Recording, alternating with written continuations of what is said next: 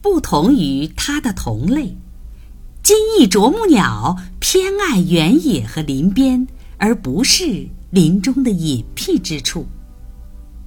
因此，与其同族的觅食习惯相反，它的食源多半来自大地，以在地上搜索蚂蚁、蟋蟀为生。它不太满足于做一只啄木鸟。于是，想进入知更鸟与雀类的圈子，放弃了树林而选择了草地，急切地用莓果与谷物充饥。这种生活历程的最终结果，或许是一个值得达尔文重视的问题：他对大地的喜爱和行走的技能，是否会导致？它的腿变长，它以莓果和谷物为生，是否会减弱其色泽，降低其声音？它与知更鸟的联姻，是否会使它也长出歌喉？的确，有什么能比近两三个世纪以来我们鸟类的历史更有意思呢？毫无疑问，人的到来对鸟类产生了极为明显而有利的影响，因为鸟类是在人类社会中迅速繁殖的。据说，多数加州的鸟在那里安家之前是不会叫的，因此，我疑惑。土著印第安人听到的棕林东是否与我们听到的相同？在北部没有草地、南部没有稻田之前，刺歌雀在哪里玩乐嬉戏？那时，它是否像现在这样身体柔软、充满欢乐、衣冠楚楚？还有。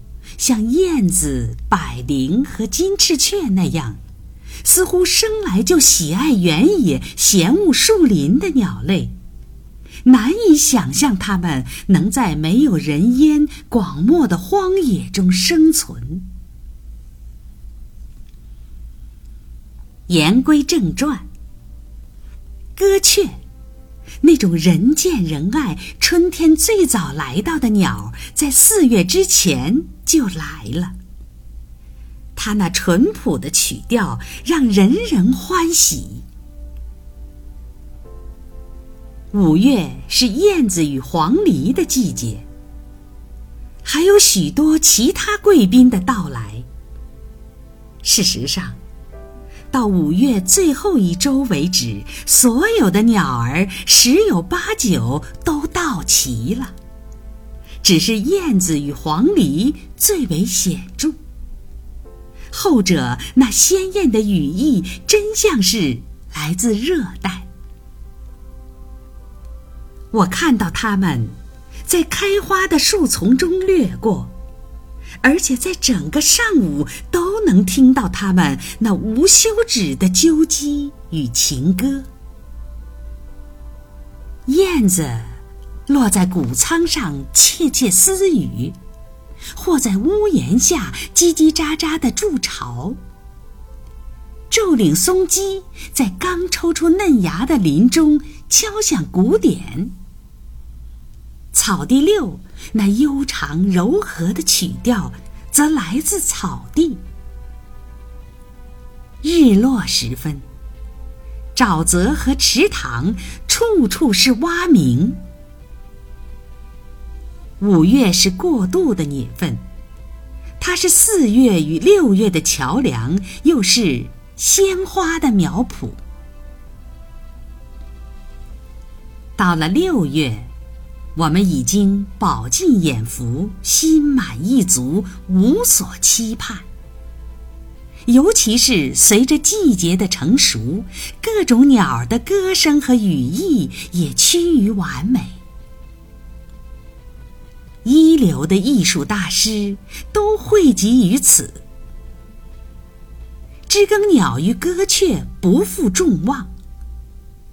所有的冬全都到齐了。我只需坐在随意看到的一块岩石上，手捧粉红色的杜鹃花，倾听而已。依我看，杜鹃六月才到。通常金翅雀、极乐鸟和猩红丽唐纳雀也是在六月姗姗来迟。在草地上。刺歌雀可谓尽显辉煌，在高原上，原野春雀吟唱着如清风拂面般的黄昏颂。林中响起了各类冬的乐章。